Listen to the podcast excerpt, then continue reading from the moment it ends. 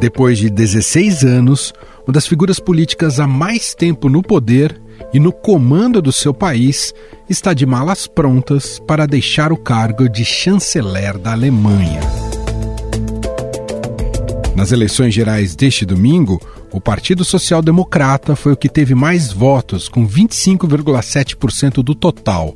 A União Cristã Democrata, o partido de Angela Merkel, ficou em segundo, com 24,1%. The CDU-CSU bloc, which has just been handed its worst ever result in a national election.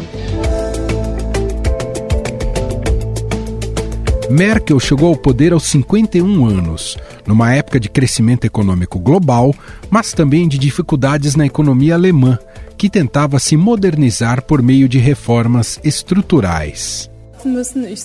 A propósito, não acho que seja mais difícil nos unirmos na política externa do que em algumas questões políticas internas essenciais. Acho que é uma vantagem das semelhanças que existem, em parte, sobre os assentos que também podem ser definidos se, como chanceler federal, eu também tiver a oportunidade de criar programas de visita. Mas precisamos ter boas relações com os Estados Unidos sem que a Rússia seja afetada por isso. Acho que também é nosso desejo comum.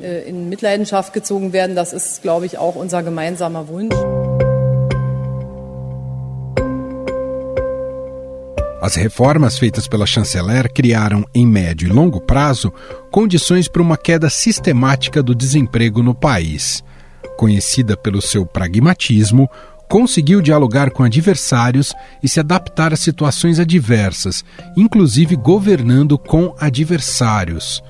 Em agosto de 2006, foi escolhida pela revista Forbes como a mulher mais poderosa do mundo e ela ocupou o primeiro lugar dessa lista por uma década, de 2011 a 2020. Pelo nono ano consecutivo, a primeira-ministra alemã Angela Merkel foi considerada a mulher mais poderosa do mundo pela revista Forbes. Merkel, que já apareceu na lista 14 vezes, é a única mulher a comandar uma nação do G20. Na Europa, continente que ela acabou informalmente liderando, Merkel deixou uma imagem positiva. Estudo do Conselho Europeu em Relações Estrangeiras, publicado em setembro de 2021, mostra que os cidadãos de 12 nações da União Europeia admiram e concordam com o caráter político conciliador e cuidadoso da chanceler. No entanto, Merkel vinha perdendo apoio dentro da Alemanha com o passar dos anos. Em abril de 2021, uma pesquisa da Deutschland Trend mostrou que apenas 35% dos alemães apoiavam a atuação da chanceler. Essa queda foi observada principalmente por causa da crise migratória no país. Com a Alemanha recebendo um grande número de refugiados, especialmente da Síria, Merkel pronunciou a seguinte frase: Nós conseguimos fazer isso. Nós podemos fazer isso, assim como já fizemos muito durante os últimos 11 meses. Apagadas as luzes da eleição, a política alemã entra agora em uma nova fase, a das negociações. As próximas semanas serão de longas conversas entre as lideranças. Após anos de coalizões entre os dois partidos, o Social Democrata e União Cristã Democrata, há indícios de que serão necessárias três legendas para formar uma maioria dessa vez. É comum nos sistemas parlamentaristas que o chefe de Estado nomeie um partido para formar o governo, geralmente o que teve mais votos. Mas na Alemanha, todos podem participar das primeiras conversas. Mas, diante desse cenário, quem deve comandar o país nos próximos anos? O nome mais cotado é o de Olaf Scholz, que é o líder do Partido Social Democrata, o grande vencedor das eleições. Ambos os líderes dos dois principais partidos alemães estão reivindicando o direito de governar depois dessa corrida eleitoral imprevisível. O candidato a chanceler, Olaf Scholz, está fazendo pressão para ser o único partido digno de formar uma coalizão.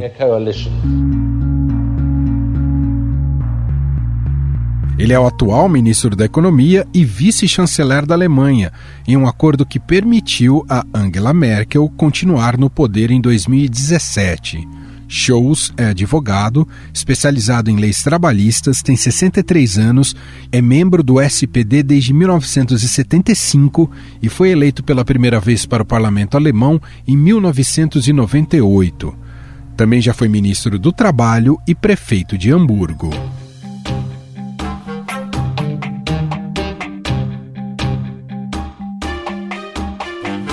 Independentemente de quem assumir o posto de Angela Merkel, os desafios para o futuro do país não são simples. A Alemanha tem dois problemas estruturais, um doméstico e outro geoeconômico. A maior economia do euro tem um problema de crescimento a médio e longo prazos, com uma projeção de crescimento de 0,5% em 2026. Economistas concordam também que o futuro governo na Alemanha terá de lidar com frentes que Merkel não priorizou, como a digitalização da economia. E a Alemanha tem um grande desafio hoje, a economia alemã tem um grande desafio em dois campos, a digitalização e em novas energias. Ela deixou uma economia, sumarizando aqui, que é uma potência, mas é a potência da economia do século XX que é a economia industrial, de engenharia. Agora, o desafio que ficou para o sucessor é exatamente acelerar a digitalização, toda a transição ah, energética.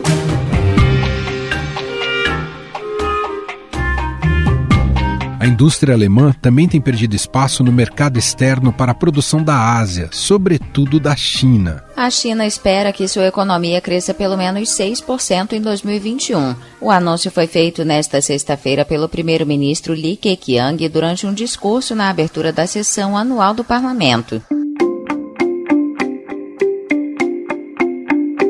Já para o Brasil, as notícias não são boas. A provável coalizão que se formará na Alemanha será feita por partidos que defenderam fortemente medidas contra as mudanças climáticas.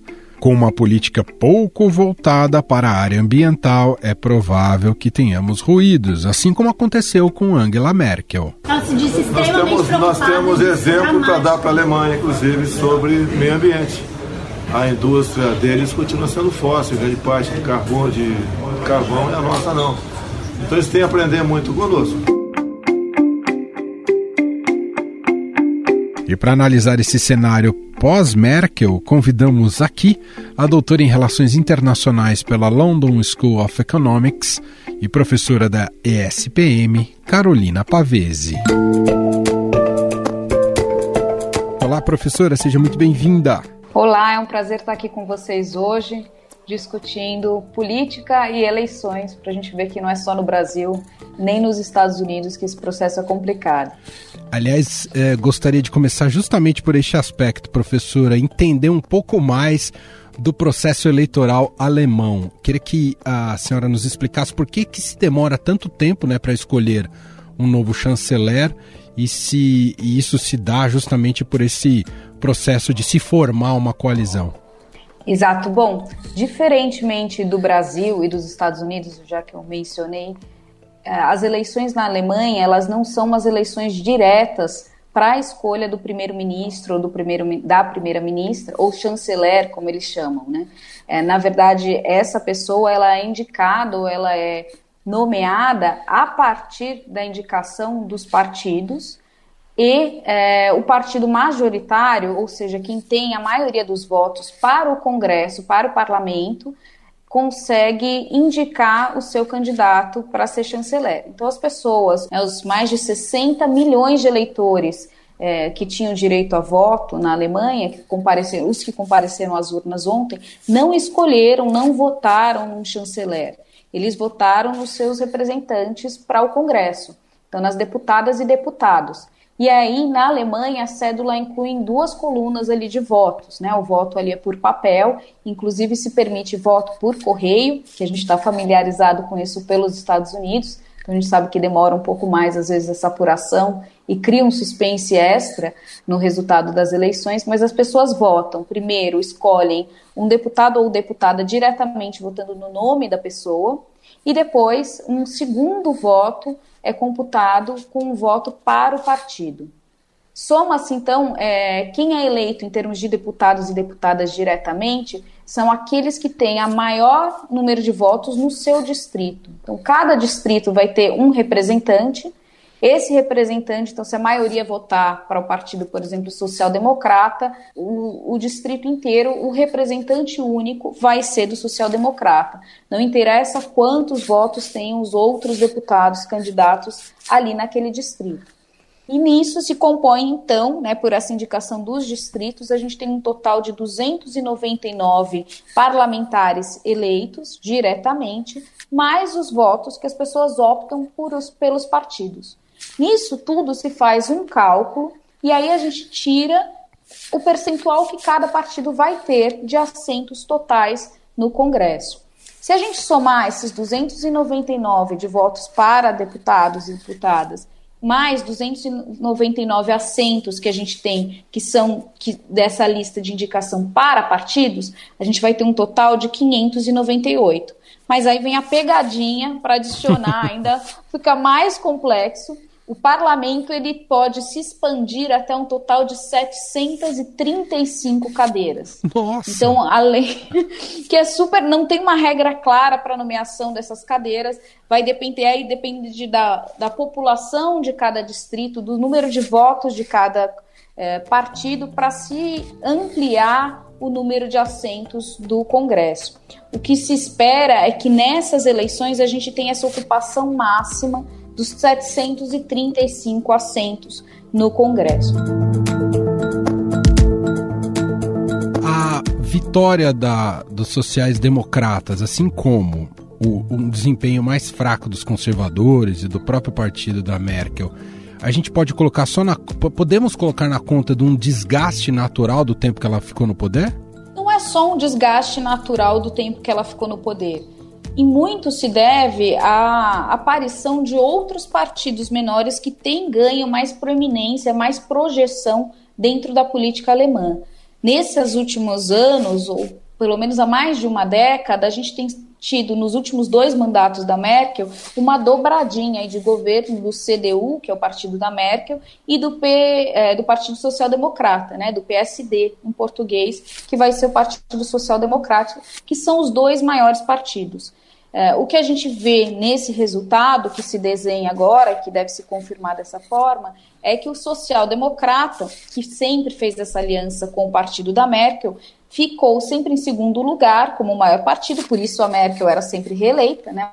Seu partido tinha a maioria do Congresso, e agora o social-democrata ocupou esse lugar, mas por uma margem de, de vitória em cima do partido da Merkel de menos de 2%.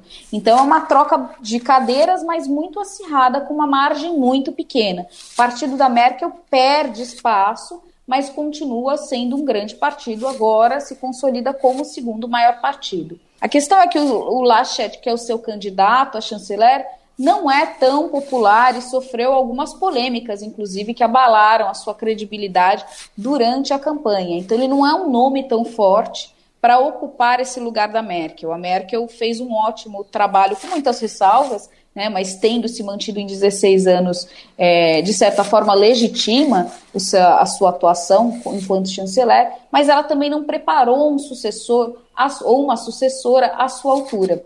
E aí ficou esse vácuo. Isso é uma questão. A segunda questão, como eu falei, são esses outros partidos que têm ganho mais espaço.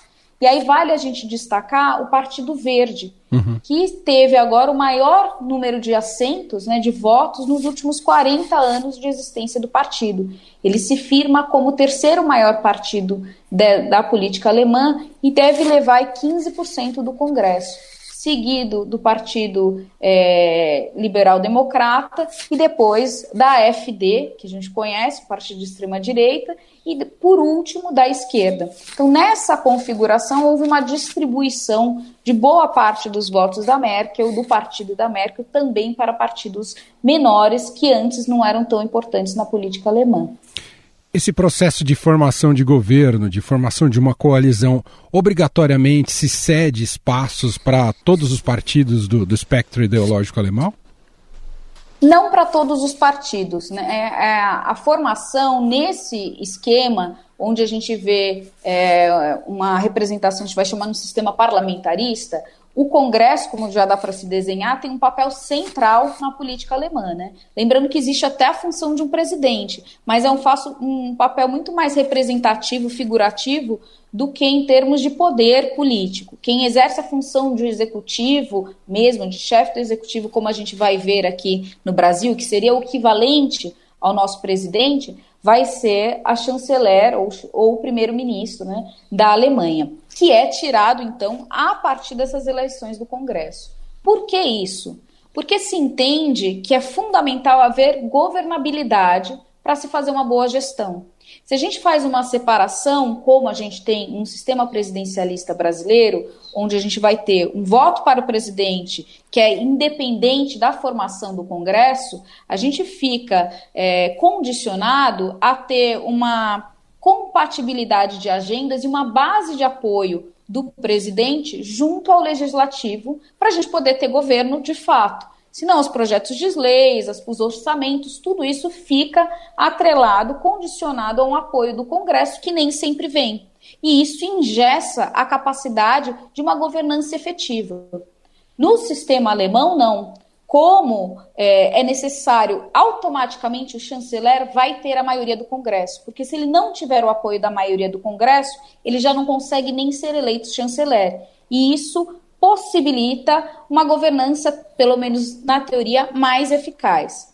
Para se ter o chanceler, é preciso ter pelo menos uma base de apoio de pelo menos 50% do Congresso.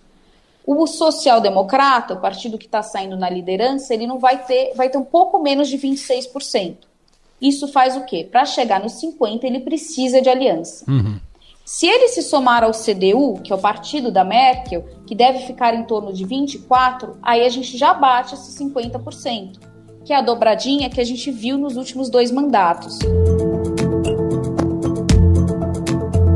Nas questões domésticas, professora, ah, quais são os principais desafios do, do novo governo? Bom, é, o novo governo, primeira questão vai ser definir essa coalizão para a gente saber a agenda mesmo e quais serão as prioridades do novo governo, é lógico que o Partido Social Democrata tem a sua agenda e tem as suas propostas. Mas a formação de uma coalizão significa muitas trocas, muitas concessões sendo feitas para acomodar os interesses e as preferências e as prioridades dos outros partidos. Né? Então, dependendo de quem entrar na mesa, de quem apoiar esse governo, a gente vai ter uma agenda é, política de uma ou de outra forma. Então, está tudo muito incerto uhum. nesse sentido. O que a gente sabe é que o Partido Social Democrata vem, como o próprio nome sugere, com uma ênfase maior em questões sociais. É, e prioriza, inclusive, um aumento dos gastos públicos para essas agendas. É, o candidato deles a chanceler é o Scholz, o Olaf Scholz, e o Scholz ele é já o atual vice-primeiro-ministro, né? Então ele trabalha já no governo da Merkel, é inclusive o ministro de Finanças da Merkel, e a gente pode ter um pouco de exemplos de, da gestão dele enquanto ministro da Finanças, porque ele coordenou esses fundos estruturais aí para a pandemia da União Europeia, né? Esteve na frente da liberação de fundos bilionários de combate à pandemia e de ajuda econômica que vieram da União Europeia, e também agora nas recentes enchentes que chocaram a Alemanha e causaram muito estrago, ele também, enquanto ministro de Finanças, eh, liberou recursos extras, também volumosos, para essas questões. Então, isso fica claro que, embora ele seja bem conservador, eh, quando entram questões da liberação de recursos em temas que para ele ele julga importante, isso ele acaba fazendo. Então, é, a gente pode ter uma maior flexibilização em termos desse controle rigoroso que a Alemanha tem de gastos públicos. Isso é bom para as questões sociais, que têm ficado pendente né, na, na Alemanha. Um desafio a mais aí vai ser um possível fluxo migratório que a gente vislumbre um aumento desse fluxo migratório principalmente com a crise no Afeganistão. Em relação à União Europeia, a saída da Merkel né, como uma das principais lideranças políticas cria um vácuo na, na União Europeia? novamente vai depender da coalizão. Cria um vácuo, assim, de imediato a gente vai ver uma ausência, né? Essa ausência da Merkel, ela vai precisar ser preenchida de alguma forma. Em termos materiais, objetivos, a Alemanha é um lastro do processo de integração europeu desde a sua criação em 1951. Então, olha, imagine quantos primeiros ministros já não se passaram e a Alemanha sempre afirmou esse protagonismo e, de certa forma, um patrocínio do processo de integração europeu. Isso não deve mudar. A gente vai continuar vendo a Alemanha como um país central na manutenção desse, desse processo de integração da União Europeia.